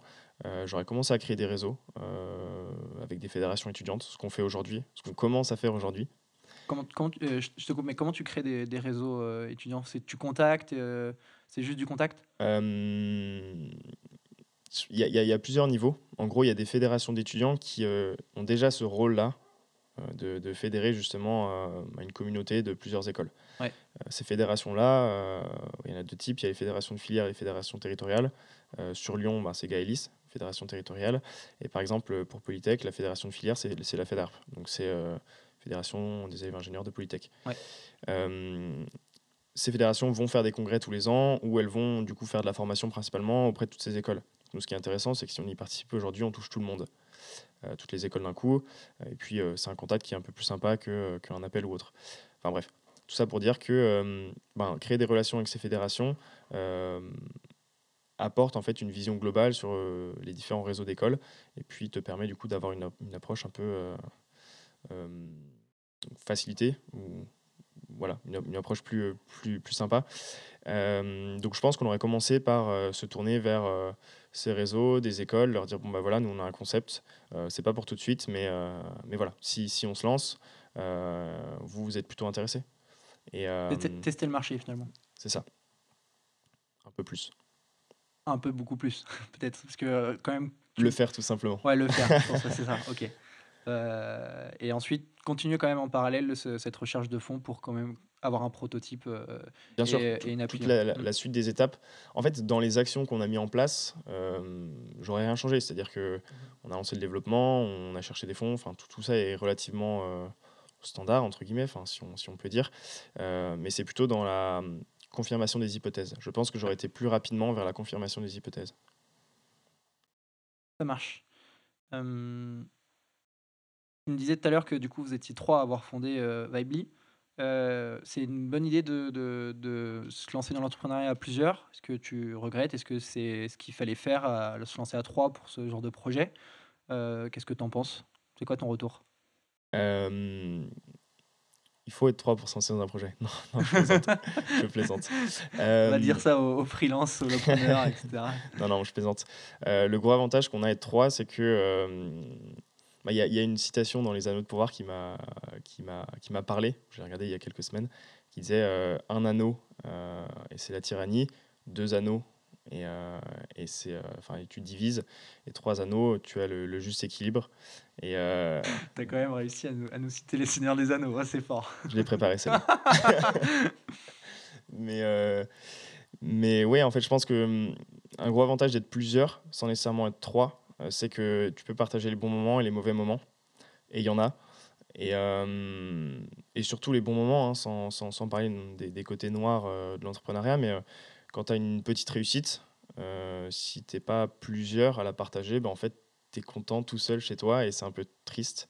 moi, je sais que quand on, justement quand on réussit quelque chose de, de, de, gros ou quelque chose qu'on prépare depuis quelques mois, on est souvent tous les trois et, et, et on est content. Vous avez des petits rituels pour les, les, réussites comme ça? On a des petits rituels. On a même un rituel évolutif, c'est-à-dire qui va du serrage de pince euh, jusqu'à euh, voilà, euh, le, le, resto, le, voilà, les, petits, les, petites récompenses un peu plus, un peu plus sympas. C'est quoi votre dernière grosse réussite avec Vibely que vous aviez bien arrosé ça? Bah, Le lancement. On s'est lancé en septembre, on a eu des bons retours. On a fait un point avec toutes nos assos là, bah, à la suite de l'intégration, donc début octobre retour plutôt positif dans l'ensemble. Euh, et aussi beaucoup de, beaucoup de suggestions et beaucoup de, possibilités d'évolution qui, nous ont été remontées. Donc du contenu finalement euh, euh, plutôt intéressant. donc non, non, on était relativement content de, cette, de ce lancement. Et, et voilà, on, s'est récompensé. Ok. Tu me parlais des avantages là pour, pour se lancer à plusieurs. c'est quoi les difficultés que vous rencontrez au, quotidien, que ce soit au lancement, le pendant et puis maintenant, d'être plusieurs, d'être trois Ou est-ce que pour toi, c'était une évidence, il fallait, fallait être trois? Nous, à la base, ça nous est aussi tombé dessus. On est trois potes. Et donc, moi, c'est Max qui m'a embarqué. Max a aussi embarqué Théo. à la base, Théo, c'est un pote de Max. Moi, je ne le connaissais pas avant Vibely. Euh, il m'a dit T'inquiète, tous mes business, je les fais avec Théo. Ok, go. Et, et, ça a super bien matché avec Théo. Et, donc, ça nous a un peu tombé dessus. Mais je vois, je vois pas de de contraintes à être plusieurs. Je pense que ça apporte un certain recul. Euh, et, même si je devais continuer sur la partie avantage, puisque il y avait quelque chose aussi que je dont je voulais parler, euh, quand on brainstorm aujourd'hui, ou même quand on discute sur certains topics, euh, donc déjà on a des débats assez intenses. Hein. Chacun défend son point de vue avec ardeur. Mais il y en a toujours un qui reste un peu en retrait, en retrait et on va souvent questionner cette personne-là et lui dire, ok, ben, toi parmi tout ce qu'on dit, qu'est-ce qui te parle et qu'est-ce qui te euh, avec quoi tu es d'accord, et quoi tu es moins d'accord? Et ça nous permet généralement de trouver un compromis, euh, chose qu'à deux, on a du mal à, faire, par exemple. Ok. Euh, vous n'avez pas trop de désaccords qui peuvent arriver à des, des conflits? Est-ce que vous avez déjà eu des conflits assez sévères entre associés? Jamais de conflit. Euh, alors je le disais, on débat avec ardeur, hein, c'est-à-dire qu'on a chacun nos points de vue, mhm. mais euh, il n'y a jamais aucune animosité. C'est juste, euh, il y a jamais. Il y a aussi ce côté, on est amis, on est amis avant tout, et, et, on sait que notre amitié est plus importante que tout. donc quand on sait que ça, ça, va un peu loin, on, juste chacun prend sur soi. Mais, mais au-delà de ça, non, il n'y a jamais eu d'animosité. C'est toujours euh, on aime bien quand, euh, quand on arrive à avoir notre point de vue qui est adopté, mais euh, on sait aussi faire des concessions et, généralement on, prend raison. Ça marche. C'est intéressant parce que du coup, je, je voulais rebondir aussi sur. bah, ça t'est tombé dessus de, de travailler avec eux. T'as pas choisi de travailler avec eux. Enfin, tu as dit oui, mais tu aurais pu, pu, aurais pu refuser, certes, mais n'as pas choisi eux parmi d'autres d'autres associés potentiels. Euh, avec du, recul, est-ce que tu as, un petit retour d'expérience à, nous donner sur euh, bah, qu'est-ce qui fait que ça fonctionne aujourd'hui? Qu'est-ce qui fait que bah, vous, depuis trois ans, ça fonctionne tous les trois? Et euh, qu'on pourrait essayer, de, réadapter Par exemple, si moi, demain, je veux me lancer avec quelqu'un, qu'est-ce que je dois vérifier selon toi pour que ça puisse matcher et que ça puisse bien fonctionner au, sein de l'entreprise? Ouais, je, disais la dernière fois, mais j'ai envie de casser un peu le mythe de euh, je me lance dans un projet, il me faut une personne en école de, commerce, une personne, euh, un ingénieur qui va faire le développement euh, et quelqu'un en école de communication qui puisse faire toute la partie marketing ou autre. parce qu'en fait, dans tous les cas, on est étudiant et on apprend et, on va se former soi-même et on va pouvoir être opérationnel dans ces disciplines-là, même si on n'a pas fait ça dans nos études. Et nous, c'est ce qu'on a fait. et je pense du coup que le plus important on se lance à plusieurs, c'est de choisir les personnes avec qui on va se lancer, mais sur le plan personnel, pas sur le plan des compétences. Euh, c'est-à-dire que nous, c'était évident puisqu'on était amis. Euh, après, je pense que tous les... ça ne peut pas fonctionner dans tous les groupes d'amis, donc il faut aussi qu'il y ait une certaine synergie entre les personnes. Mais, euh, mais je pense que c'est très important de choisir la personne sur le plan personnel. Les compétences, ça viendra derrière. Ok, donc tu préfères avoir un, un, pote avec qui tu t'entends super bien, que tu vas en soirée, tu fais du sport avec par exemple, peut-être d'autres euh, d'autres euh, d'autres choses personnelles plutôt que quelqu'un que euh, en termes de professionnel compétences c'est hyper complémentaire. Genre toi tu t'occupes de la technique et toi tu t'occupes de la com ou, ou de, du business et, etc bah, c'est mieux si c'est complémentaire dans les compétences mais il mmh. faut que ce soit il faut que ce soit sur le plan sur le plan personnel avant tout c'est-à-dire que nous, on, réfléchit à des futurs recrutements. Euh, on n'a pas encore de process euh, bien défini puisque c'est des choses qu'on n'a pas encore fait. Mais, euh, mais on veut que ce soit quelqu'un avec qui ça match sur le plan personnel avant tout. Et ensuite, la personne apprendra à vendre s'il faut vendre, apprendra à développer s'il faut développer. Ok. Vous les recrutez aujourd'hui? On y réfléchit. Il y a deux, axes, deux axes sur lesquels nous, on serait intéressés potentiellement à, plus ou moins long terme même moyen terme, si, on peut se le dire, euh, c'est la partie commerciale, puisque du coup, au bout d'un moment, nous, on va. Donc, c'est Maxime et moi qui faisons aujourd'hui de la vente. Euh, on va finir par saturer au bout d'un moment, donc il faudra quelqu'un qui vienne nous enlever un peu de charge et nous permettre aussi d'aller un peu plus loin dans, dans ce démarchage. Euh, et puis la partie développement. on aimerait bien à terme intégrer au moins une, partie technique pour suppléer, on va dire, aujourd'hui nos devs et, et, avoir un peu plus de sécurité, un peu plus de flexibilité dans, dans notre gestion. Voilà. Vous cherchez des, des étudiants ou vous cherchez des personnes plus expérimentées? Alors pour la partie dev, pour le coup, ça demande certaines compétences. Mais après échange avec plusieurs personnes, les compétences s'acquièrent assez rapidement. Donc en fait, on cherche surtout quelqu'un qui a l'agnac et avec qui ça matche bien. Bah écoutez, vous avez tout entendu d'Arthur, vous n'avez plus qu'à le contacter si vous êtes intéressé pour, pour bosser avec eux. Je pense que ça peut vite arriver. Très concrètement, ouais. ok, ça marche. Euh, comment vous répartissez les, tâches euh, avec tes associés? Alors, tu me parlais que toi, tu t'occupes de la vente avec euh, Max. déjà, c'est quoi les, on va dire, les gros axes de développement de l'entreprise? Et qu'il faut penser et comment vous les répartissez? Il, y en a, y en a trois ou quatre. la partie financière, déjà, c'est indispensable. il faut quelqu'un qui puisse avoir un recul là-dessus, quelqu'un qui puisse euh, aller créer des, métriques à surveiller. Euh, voilà, il y a un suivi assez rapproché de, l'évolution des finances dans la boîte. Euh, sinon, ben, tu, vas droit au mur. la vente, pareil, enfin, c'est, vraiment sur le même niveau. C'est-à-dire que si tu ne vends pas ton produit, tu, tu n'avances pas. Enfin, c'est, indissociable. le technique. Donc aujourd'hui, nous, c'est du développement, mais je pense que dans d'autres projets, ça peut s'apparenter à plein de, plein de thématiques différentes, mais voilà, il faut, il faut une partie technique, il y a toujours une partie technique. Euh, et puis, ben, toute la partie euh, peut-être visibilité, communication, qui est aussi très importante, mais que je mettrai quand même dans un second plan euh, par rapport aux trois autres. Aujourd'hui, nous, comment on se répartit Moi, je gère toute la partie finance et je fais aussi de la vente. Max, lui, gère toute la partie marketing et vente. Donc, toute la vente, mais aussi hum, toutes les stratégies de vente et tout ce qu'on peut mettre autour de ça. Euh, et Théo, lui, va être en contact directement avec nos développeurs, euh, retranscrire les, retours des clients, faire le support, etc. Et puis, il va faire euh, la communication en ligne, enfin le marketing digital sur les réseaux. Ok. Comment vous avez fait pour vous répartir les tâches? C'est juste par hasard ou est-ce qu'il y avait déjà des, des attraits pour tel sujet ou un autre? Alors c'est marrant parce qu'au début on, on, faisait des réunions pour se dire ok qui fait quoi? Ouais. Euh, qui fait quoi? Et on se disait, il faut qu'on se structure, il faut qu'on se structure à long terme. Donc, euh, toi, tu vas faire ça, toi, tu vas faire ça. Mais en fait, on n'avait aucune idée. On savait pas. Personne n'avait de compétences dans aucune des disciplines. Et puis, on essayait juste de, de se dire, c'est important qu'on soit segmenté par, par activité, alors il faut le faire.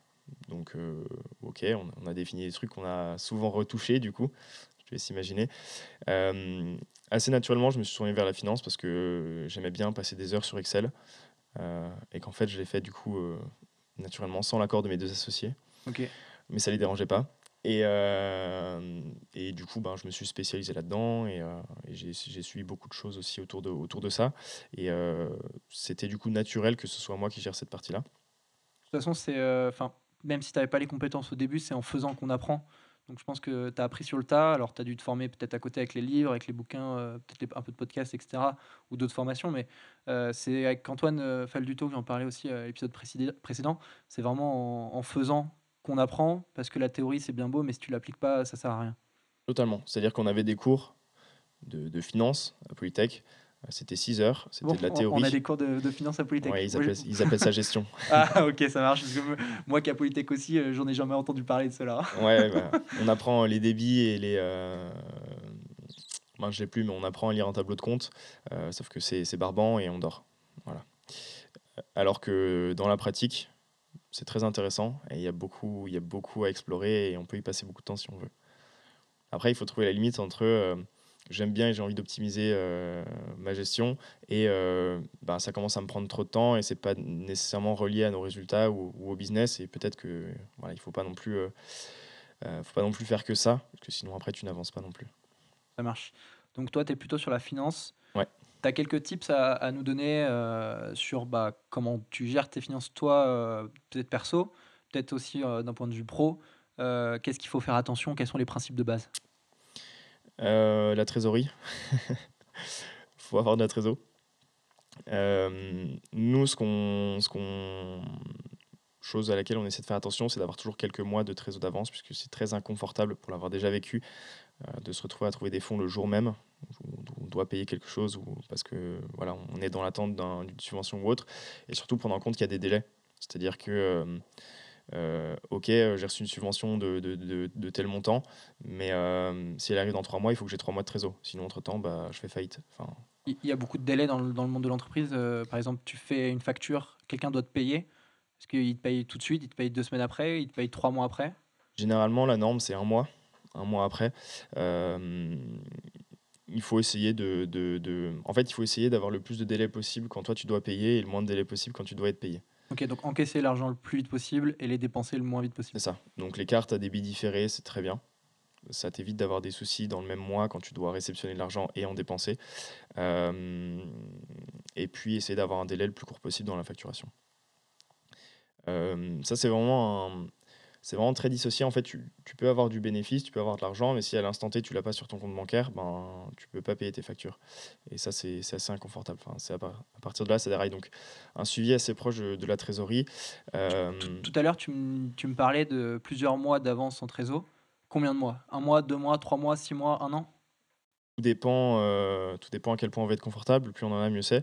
Euh, je pense que le, le, minimum serait de se dire trois mois, parce que ça laisse le temps de rebondir et de se dire ok, bah, si mon plan A, mon plan B, ils ont foiré, euh, quel est le plan C et comment le mettre en place? Et en trois mois, euh, si, euh, si ça devient une urgence, on a le temps de, on a le temps de s'en occuper. Mais l'idéal, c'est de s'en occuper quand c'est pas une urgence, puisqu'on a aussi d'autres urgences à côté et qu'on ne peut pas tout lâcher pour faire ça. de toute façon, l'entrepreneuriat a toujours des urgences, toujours des priorités à droite à gauche, et il faut savoir gérer tout ça. C'est ça, c'est ça. Mais sinon, non, au-delà de ça, je pense qu'il faut être curieux. Dans les livres, mais pas nécessairement échanger avec des gens qui sont du métier, comprendre ce qu'est un expert comptable, comprendre ce qu'est un comptable, comprendre ce que fait l'un et ce que, ce que fait l'autre, quelle est la différence entre les deux. Euh, enfin, pour, citer que ces deux-là, hein, mais euh, voilà, comprendre comment ça s'articule, qui fait quoi, euh, qu'est-ce qu'il est important que toi tu fasses, qu'est-ce qui est important de, déléguer, puisque finalement aussi c'est un peu toujours la course au temps. ça sert à rien de faire la comptabilité si tu peux avoir un comptable pour 50 euros par mois ou 100 euros par mois. voilà. Ok. Donc là, toi aujourd'hui, tu fais pas de comptabilité, par exemple. Je fais de la comptabilité. Tu fais de... T'as pas voulu déléguer cette partie. Euh, ça te prend pas trop de temps. Ça, ça me prend pas trop de temps. Et puis, euh, donc je le fais avec un logiciel et c'est relativement simple. C'est une fois tous les trimestres, faire des déclarations TVA, etc. Euh, mais pour le coup, on était plutôt dans une politique de restriction, restriction des coûts ces derniers mois. Et on a regardé un peu chaque poste de dépense et dire, OK, où est-ce qu'on peut, qu'on peut gagner. Euh, le, suivi, le suivi comptable n'est pas indispensable dans un premier temps. Euh, par contre, tout ce qui est euh, expertise comptable, rédaction de bilan, fin d'année, AG, etc., ça peut être très chronophage et ce n'est pas nécessaire de le faire soi-même. Ça marche. Ok. Merci pour les, petits tips autour de la, de la finance. pour continuer sur cette thématique-là, mais pas forcément sur les, les, tips, mais plutôt sur le financement en lui-même. Comment vous avez fait pour euh, bah, trouver le financement au début? Alors, vous m'aviez parlé que vous aviez fait des prêts perso, vous avez, vous avez mis de l'argent de votre poche au début, ensuite vous aviez des, des prêts perso, euh, et ensuite j'imagine que vous deviez trouver du financement externe. Comment ça, d'où ça venait? Quelles sont les, les aides possibles financières qu'on peut avoir en, en tant qu'élève ingénieur quand on entreprend? En gros, déjà, au-delà des aides, il faut savoir si on en a besoin. Euh, donc, il y a deux types de, deux types de croissance aujourd'hui dans une boîte, la croissance externe et la croissance interne. Euh, tu peux avoir une boîte et vendre dès le premier jour et être rentable. Du bootstrapping, c'est ça? Euh, J'ai pas le terme. J'ai pas le terme. mais du coup, tu es amené à t'autofinancer. C'est comme, ça comme ça qu'on appelle ça. L'argent rentre, tu la dépenses, facile. Il y a la croissance externe deux cas de figure. Euh, soit tu n'es pas encore rentable, mais tu, euh, tu vas l'être en vendant plus, euh, par exemple. Et donc à ce moment-là, tu as besoin de croissance externe pour pouvoir payer tes charges en attendant d'être rentable, ce qui est notre cas pour le coup. soit tu, tu, pourrais être rentable, mais tu décides d'investir énormément pour une rentabilité future plus importante. Et à ce moment-là, tu vas plutôt aller chercher des, des, sommes qui sont, qui sont assez impressionnantes. voilà, donc croissance externe, croissance interne, il faut savoir dans quel cas on se situe. Euh, au début, il y a pas mal d'aides pardon, euh, création et post-création et aussi euh, avant la vente et après la vente. Euh, donc il y a pas mal d'aides au prototypage, confirmation de marché, d'hypothèses, etc. Avant de créer sa structure. Donc celle-ci, il faut absolument les chercher avant de créer sa structure. Une fois que tu les as, une fois, que la structure est créée, c'est mort. Il ne faut pas se faire avoir. après, à partir de là, tu as toute la période, on va dire, un peu RD, où tu as pas mal de, dispositifs qui peuvent être utilisés, qui doivent être utilisés. Et à partir du moment où tu vends, c'est là que c'est plus compliqué. Enfin, c'est plus compliqué. il faut vendre suffisamment pour justement te retrouver dans une position où tu es attrayant euh, pour les gens qui veulent te financer potentiellement. Euh, et tu as un certain délai en termes de trésorerie qui te permet justement d'aller faire ces démarches. Parce que là, tu peux plus avoir toutes les aides que tu avais avant. Donc, il ne faut pas, faut pas déconner. Euh, pour en citer quelques-unes, si ça peut, si ça peut, si ça peut aider. toute la période avant création, alors ça dépend vraiment dans quelle région on est, mais il y a pas mal d'aides liées aux incubateurs. Il faut se rapprocher des incubateurs ou de la région ou de la métropole en question. Euh, donc, euh, c'est les contacter, euh, se renseigner. On, trouve toutes les infos qu'on veut sur, sur LinkedIn ou sur. des fois, on les reçoit par mail quand on est étudiant autour de l'entrepreneuriat. à partir du moment où on crée et qu'on cherche des financements, alors il y a plusieurs dispositifs, mais c'est pareil, hein, c'est toujours la région, c'est toujours certains incubateurs, certains organismes. donc il faut aussi ben, les appeler tout simplement et ils seront là pour, informer les gens. on peut faire des prêts sur l'honneur. Euh, c'est des prêts qu'on a à titre perso, qu'on vient apporter à la société. Ça, c'est très intéressant dans le sens où euh, euh, c'est ce qu'on appelle des fonds quasi propres. Donc, en fait, c'est considéré par tous les organismes derrière comme un apport de la part des fondateurs. Mais c'est pas du capital, c'est pas de l'avance en coup de courant. Donc, c'est pas de l'argent qu'on a mis directement de notre compte bancaire sur, sur la boîte, c'est de l'argent qu'on a emprunté pour mettre sur la boîte. Mais derrière, on peut rembourser avec l'argent de la boîte si on génère de l'argent. Par contre, si on fait faillite, ben c'est pour notre pomme. Donc il y a cette partie de risque aussi. Mais ce qui est intéressant, c'est que ça peut faire un, bel effet de levier bancaire. Euh, une banque considère ça comme de l'apport. Et donc, euh, si tu empruntes 60 000 et que tu as 20 000 de prêt sur l'honneur, bah, tu as un tiers du prêt qui est, qui est dérisqué pour la banque et qui est, qui est, pour, euh, enfin, qui est sur, sur, la, sur la tête des entrepreneurs. Donc ça, c'est intéressant. Au-delà de ça, il y, y, a des garanties d'État qu'on peut aller chercher sur les prêts qui vont garantir jusqu'à 70% des, des, montants, et donc qui permet une sécurité, enfin ça, ça apporte une sécurité au banquier et ça peut le, euh, lui permettre de prendre sa décision. Donc ceci, il faut vraiment aller chercher pour, pour avoir du levier bancaire euh, et derrière compléter avec un prêt et, et voilà. Euh, il y a aussi des organismes comme le, le C2I ou le CIR, le, crédit d'impôt recherche, crédit d'impôt innovation. Euh, si on est de près ou de, de loin dans la recherche, euh, notamment pour les ingénieurs potentiellement, euh, biologie, enfin peu importe, ça se voit beaucoup en biologie, mais finalement il n'y a pas de règle. on peut passer l'agrément CIR et derrière, en fait, tous les ans, au mois de mai, quand, quand, on déclare ses impôts, on touche 30% de toutes les dépenses qu'on a fait en RD l'année d'avant. Donc en fait, on retouche carrément un, un chèque directement d'une partie des dépenses qu'on a effectuées. Donc voilà, euh, ces organismes, il faut se renseigner, est-ce qu'on y est sujet, est-ce qu'on n'y est pas sujet, faire les démarches, ça peut être un peu long, mais euh, ça vaut le coup, parce que derrière, c'est euh, des rentrées d'argent et il ne faut pas, faut pas s'en priver. Ok, ça marche. Bah, top pour les, pour les astuces pour, pour le financement et, comment ça se passe d'un point de vue aide. Juste pour finir sur cette partie-là du, du, comment, même s'il y a énormément de sujets que j'aurais voulu aborder, j'ai envie d'aborder aussi un autre sujet qu'on verra après sur le monde du conseil. Juste pour terminer sur cette partie-là, si demain tu rencontres un, un ingénieur qui a envie de se lancer dans l'entrepreneuriat, est-ce que tu aurais un conseil à lui donner sur le, comment, un conseil prioritaire qu'il doit toujours avoir en tête quand il se lance? Toujours avoir en tête, je ne sais pas, mais si un conseil que je dois donner, c'est clairement d'aller valider son marché. C'est-à-dire qu'en fait, c'est la base de tout. Avant, avant de faire une quelconque démarche, il faut que tu valides ton marché. Donc euh, si, et, je rencontre parfois des gens qui me posent des questions aussi, euh, si j'ai un seul conseil à donner, c'est, euh, tu as une idée, c'est super, peu importe qu'elle soit brillante, pas brillante, enfin qui, qui suis pour juger, finalement je ne sais pas, je ne connais pas nécessairement le marché auquel tu t'adresses, mais toi tu dois le connaître. Donc va voir les gens, pose-leur des questions et, surtout réponds aux hypothèses que tu as posées. C'est-à-dire, voilà, je vais gagner temps, ah bon, ok, vérifie-le, confirme-le. Euh, je vais pouvoir euh, adresser tant de, de, personnes en une année. Ok, comment tu, comment tu vas, quel est ton canal d'acquisition Comment tu vas toucher ces personnes-là Enfin voilà, c'est vraiment des questions à se poser. Je pense que c'est vraiment la base du business. Ok, tester son marché, ça marche. Top, merci beaucoup.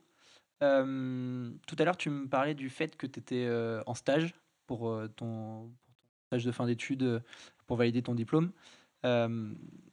Je sais que tu l'as fait dans le monde du conseil en tant qu'ingénieur d'affaires. J'ai moi-même été aussi ingénieur d'affaires et, je trouve que c'est un sujet qui est hyper intéressant, qui se rapproche énormément de l'entrepreneuriat. C'est pour ça que j'y viens dessus et que j'ai envie de te, faire parler de, dessus. pour commencer, comment tu nous décrirais le, monde du conseil en, ingénierie? Qu'est-ce que c'est pour toi? Qu'est-ce que c'est tout court et comment ça fonctionne pour présenter aux auditeurs qui ne connaissent pas forcément? Ouais, euh, je pense que ça peut être intéressant de définir. Très peu de monde connaissent finalement. Euh, nous-mêmes étant ingénieurs, c'est une possibilité qu'on nous a jamais euh, évoquée. En effet. pourtant, c'est un métier qui est, qui est très intéressant. donc, un ingénieur d'affaires, en gros, il va faire le relais entre les besoins d'une entreprise. Alors, avant même de parler d'ingénieur d'affaires, peut-être présenter qu'est-ce qu'une boîte de conseil? Qu'est-ce qu'une société de conseil, pardon? Ouais. la société de conseil, en gros, permet de la flexibilité aux entreprises dans la gestion de, leur, de leurs besoins. C'est-à-dire que très concrètement, donc si je me permettre d'introduire aussi, euh, nous, enfin moi, j'ai fait mon stage dans une boîte qui était spécialisée dans l'énergie, donc on avait des clients qui, euh, euh, ben, sur 5 ans, 10 ans, 20 ans, créaient par exemple des usines, ça peut être des centrales nucléaires, ça peut être n'importe quoi, production d'énergie. Et donc, elle va passer par plusieurs phases de, l'étude, ensuite de la, vérification de matériel, de l'approvisionnement, du chantier. elle n'a pas nécessairement les, ressources humaines, les, personnes, les compétences en interne euh, pour se structurer pour ses besoins. D'autant plus que les délais sont souvent très rapides. Euh, et c'est à ce moment-là qu'ils font appel à des sociétés de conseil qui vont leur fournir euh, de la main-d'œuvre externe à la société finalement sur une compétence en particulier, avec des délais relativement courts, généralement. voilà. Pour reformuler, pour que je puisse compléter aussi, les, entreprises d'ingénierie, elles font appel à, des sociétés de conseil quand elles ont des projets plus ou moins longs, et ils ont cette compétence qu'ils n'ont pas, effectivement, comme tu disais, la, spécialité, et ils doivent la trouver. Et parfois, bah, ça passe par du recrutement, mais le recrutement, c'est pas simple. Et euh, le métier des sociétés de conseil, c'est de faire ce recrutement-là. Donc, euh, ils vont recruter des ingénieurs spécialisés dans certains domaines qui vont pouvoir intervenir en direct avec ces entreprises-là qui ont ces besoins spécifiques. D'autant plus que quand on a un projet qui s'étale sur un ou deux ans, euh, la durée n'est pas nécessairement définie, il y aura peut-être des retards. Euh, recruter une compétence euh, dont on sait qu'on n'aura aura plus besoin à la fin de ces deux ans, ce n'est pas, pas, nécessairement pertinent. donc passer par une société de conseil apporte une certaine flexibilité aussi. En effet. Il y a, beaucoup moins de. Il n'y a pas de préavis de, dans, par rapport à un CDI, c'est beaucoup plus court le, le délai de, de fin d'un contrat. Et, euh, et, aussi, euh, quand on voit les grands comptes, ils ont des budgets agréés pour le recrutement, mais aussi des budgets agréés pour le, conseil. Et ils doivent réussir à gérer un petit peu ces, tous ces budgets-là aussi. Exactement. Euh, beaucoup de gens font souvent le parallèle avec les boîtes d'intérim. c'est important de préciser aussi que les personnes dans les sociétés de conseil sont embauchées la plupart du temps en CDI. donc ils ont un contrat qui est permanent. Donc c'est euh, la tâche justement de l'ingénieur d'affaires, je pense que ça peut faire une belle transition, euh, de charger d'avoir toujours une mission à proposer à un, des employés qui pourrait être bah, justement euh, dans l'attente d'une nouvelle mission. Les employés qui sont appelés tout simplement consultants. Voilà. Ouais. Et donc on, identifie les deux personnes, les ingénieurs d'affaires et les consultants. Un ingénieur d'affaires qui a plusieurs boulots, le consultant qui va travailler sur différents projets, des, des projets de six mois, un an, un an et demi, et qui va enchaîner de projets, et l'ingénieur d'affaires il est là pour trouver les projets à son consultant. Ouais. Donc ça va de, euh, on va dire, construire un réseau euh, dans, les différentes entreprises, se tenir informé des différents besoins en cours et à venir auprès de ses clients, euh, et de pouvoir derrière mettre la personne avec la bonne compétence au bon endroit pour, pour, faire en sorte que ça se passe au mieux, on va dire. Ouais, exactement. Le, pour résumer très rapidement, le, le métier d'ingénieur d'affaires, c'est du développement commercial, du recrutement, parce qu'il a aussi une action de sourcer, c'est-à-dire chercher les profils sur LinkedIn par exemple, ou sur l'APEC des, plateformes de, euh, de, CV en ligne, pour justement les recruter au, sein de sa structure de, de conseil, euh, et ensuite de management, parce que au fur et à mesure, il va créer sa propre équipe de, de consultants, et il va devoir les manager, gérer au, quotidien leurs projets et leur trouver d'autres projets. Donc il y a ces trois aspects-là. Euh, toi, toi, Arthur, demain, tu as un élève ingénieur qui vient te poser des questions sur le monde du conseil comment tu lui vends le truc? Est-ce que tu lui dis que c'est positif? Est-ce que c'est faut faire attention? Euh, Tu l'encourages à y aller et comment comment on l'encourage à, y aller ou pas ou pas peut-être hein? Moi, j'encourage les gens à y aller euh, qui peuvent être par exemple ingénieurs euh, et, ne pas être nécessairement intéressés ou trop intéressés par la partie technique, ce qui était plutôt mon cas pour le coup, puisque derrière ils vont vraiment se retrouver dans un milieu qui est à la fois plutôt commercial dans, dans, les actions qu'on va mener au quotidien, mais qui nécessite une réflexion et un recul d'ingénieur. Euh, Ce n'est pas une condition hein, nécessaire, hein, mais, mais ça permet d'avoir une compréhension rapide du besoin auprès des clients, ça permet d'être crédible, ça permet d'être mmh. cohérent dans, dans les, dans les différents profils qu'on peut envoyer justement aux clients. donc ça va être une force d'être ingénieur pour le coup. Euh, mais il y a vraiment cet aspect commercial qui est très présent. Donc, je pourrais le recommander à quelqu'un qui recherche euh, à prendre du recul sur sa formation et à se dire, OK, euh, qu'est-ce que je peux avoir d'autre qui pourrait être, ne pas être nécessairement technique ou trop technique. Au-delà de ça, il faut quand même savoir qu'il y a une charge de travail qui est assez importante la plupart du temps. je conseillerais de bien sélectionner la boîte dans laquelle on va. Et pas nécessairement se fier au, premier entretien ou à la première impression, mais plutôt aller euh, regarder les valeurs de l'entreprise. Qu'est-ce qu'elle va prôner Est-ce qu'elle va prôner une proximité Est-ce qu'elle va prôner une spécialisation dans, dans, un métier type Ce qui peut être intéressant. Euh, ou est-ce qu'elle va être euh, très généraliste et, à échelle nationale et, en fait, on aura des relations à l'intérieur qui sont totalement différentes. sachant que c'est un métier qui est déjà chronophage et qui demande pas mal d'énergie et d'implication à la base, il faut être sûr de se retrouver dans un, dans un univers dans lequel on peut évoluer sainement. Voilà. Et je, souhaite rajouter que le métier d'ingénieur d'affaires, on apprend énormément de choses. On crée sa propre activité. C'est pour ça que tout à l'heure, je disais que ça se ressemblait à l'entrepreneuriat. Il y a une certaine euh, similarité parce que entreprendre, c'est créer quelque chose, faire naître un, projet. Et quand on est un ingénieur d'affaires, au début, on crée sa propre activité. On va créer euh, son premier centre de profit pour aller chercher ses premiers clients, aller chercher ses premiers consultants et réussir à faire matcher tout ça. Il y a vraiment cet aspect entrepreneurial, vraiment. Euh, parce qu'on a la partie, euh, on a aussi bien la partie vente, on est constamment amené à vendre. Donc ça part de euh, bah, apprendre à pitcher, aussi prendre en confiance devant des personnes qui peuvent être plus gradées que soi, enfin entre guillemets, hein, qui ont un statut plus fort que soi. ça on va avoir Les, décisionnaires en, face de nous, hein. on va avoir des personnes haut placées dans l'entreprise pour, pour vendre. Exactement. Euh, on a des notions de euh, négociation et après derrière dans la gestion, euh, on apprend beaucoup d'intelligence de situation et de savoir rebondir correctement à, telle ou telle situation. Et je pense que c'est des choses qui sont très importantes aussi dans l'entrepreneuriat et, voilà. le, métier a un attrait très fort à l'entrepreneuriat également. Il y a une autre compétence que personnellement j'ai développée quand j'ai fait mon stage d'ingénieur d'affaires aussi six mois, c'est la résilience. Au début, j'étais ultra concerné, ultra impliqué euh, par les projets. Euh, je voulais que ça aille jusqu'au bout. Et quand ça réussissait pas, euh, j'étais ultra, ultra impacté par le fait que ça fonctionnait pas. Et je pense qu'en entrepreneuriat, c'est important aussi de développer cette résilience-là. C'est le fait de, bah, de se dire qu'il y a des choses qui sont prises en compte dans la réussite des projets qui ne dépendent pas de tes actions mêmes, qui dépendent des autres, qui dépendent de l'environnement, etc. Et à chaque fois qu'on a des choses qui ne dépendent pas de nous, faut réussir à être résilient pour se dire, OK, ça, ça ne dépend pas de nous, donc j'y peux rien. Je me concentre sur, les, sur ce que j'ai fait et je, j'améliore ce que j'ai fait pour être sûr que la prochaine fois, ça fonctionne. Mais parfois, ça ne fonctionnera pas, même si tu as été parfait. Et en entrepreneuriat, c'est la même chose. Il y a énormément de paramètres, en tout cas, j'ai l'impression. Tu peux me contredire ou tu peux valider l'idée, mais en entrepreneuriat, il y a plein de paramètres qui ne dépendent pas de nous.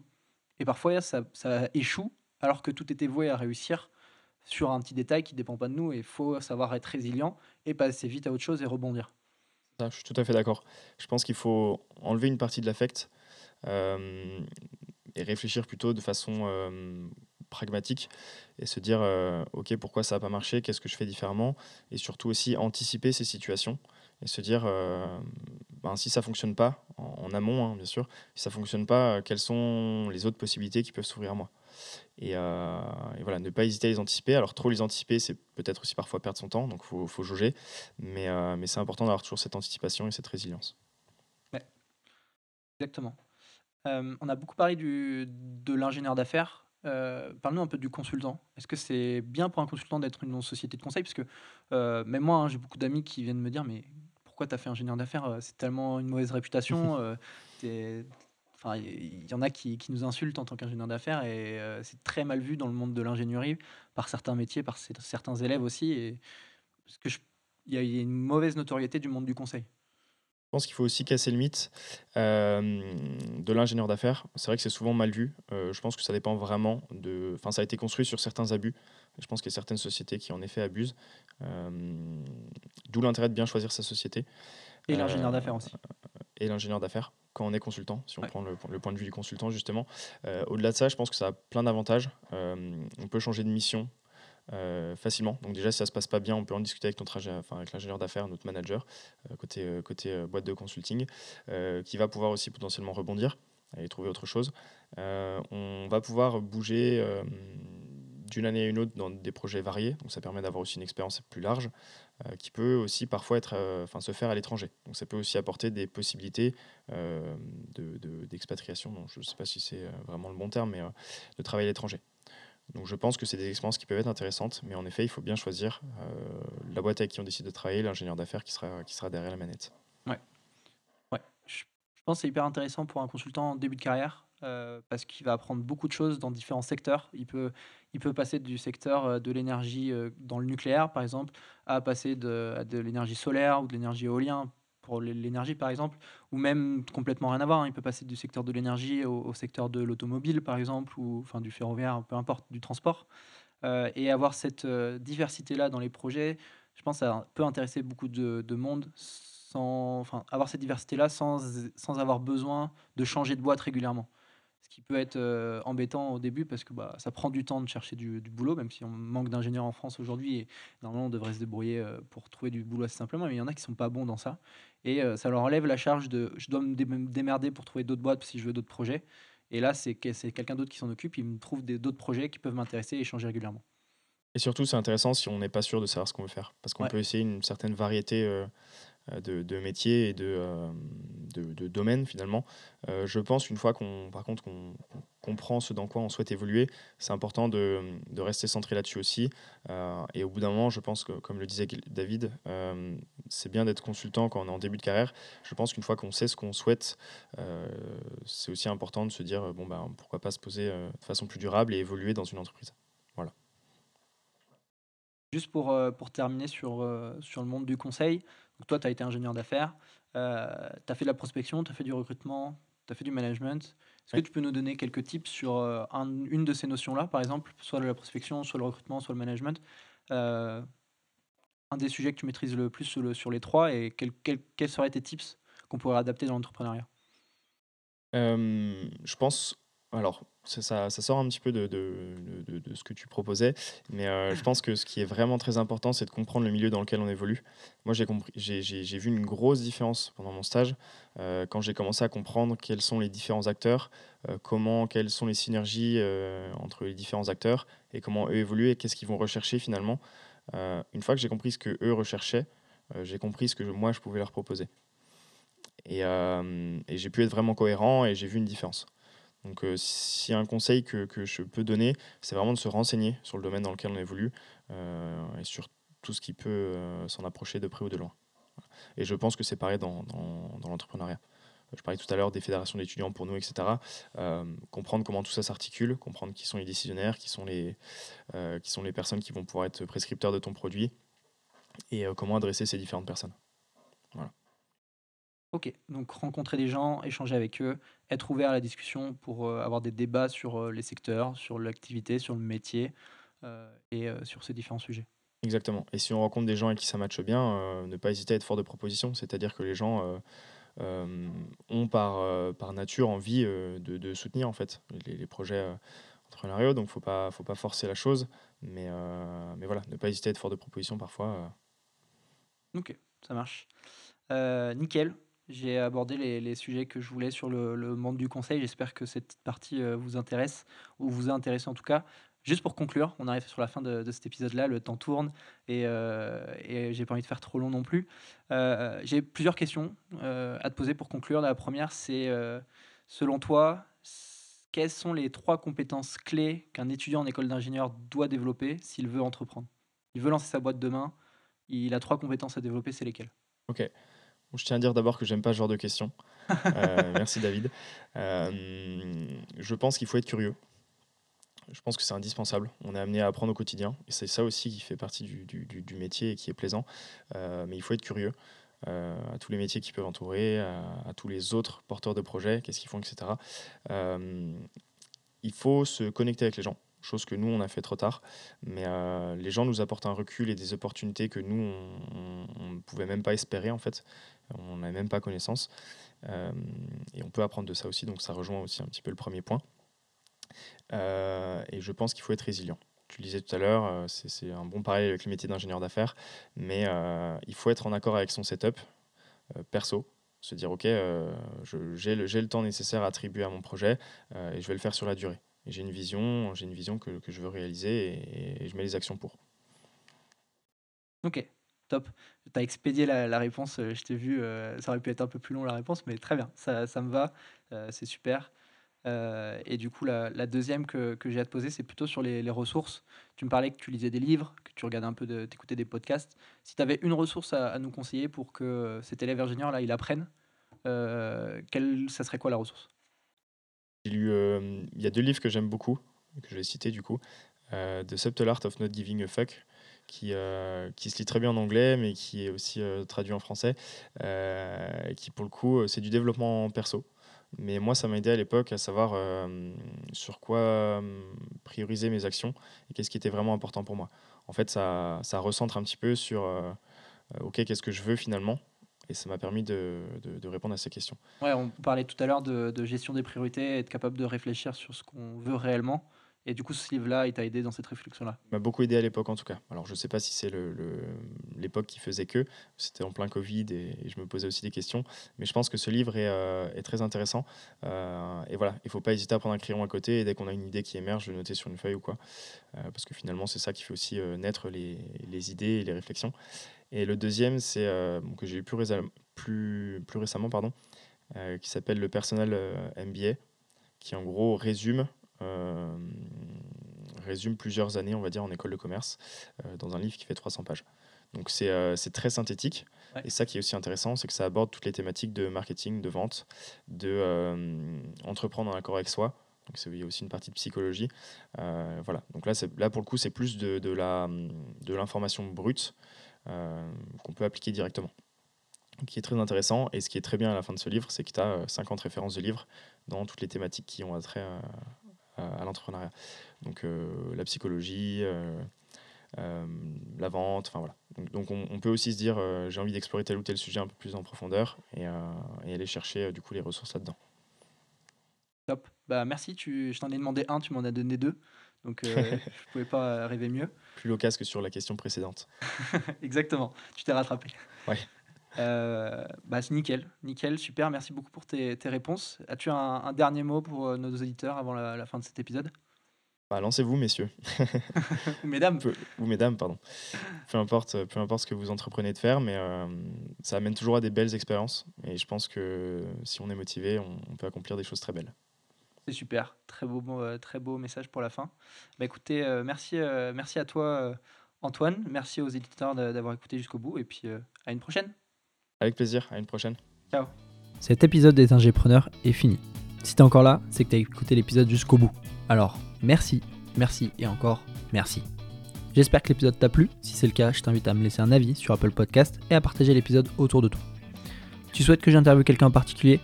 T'as une idée d'un sujet que tu aimerais que j'aborde? Dis-le moi en commentaire ou sur les réseaux sociaux des ingépreneurs. À dans 15 jours pour un nouvel épisode. Ciao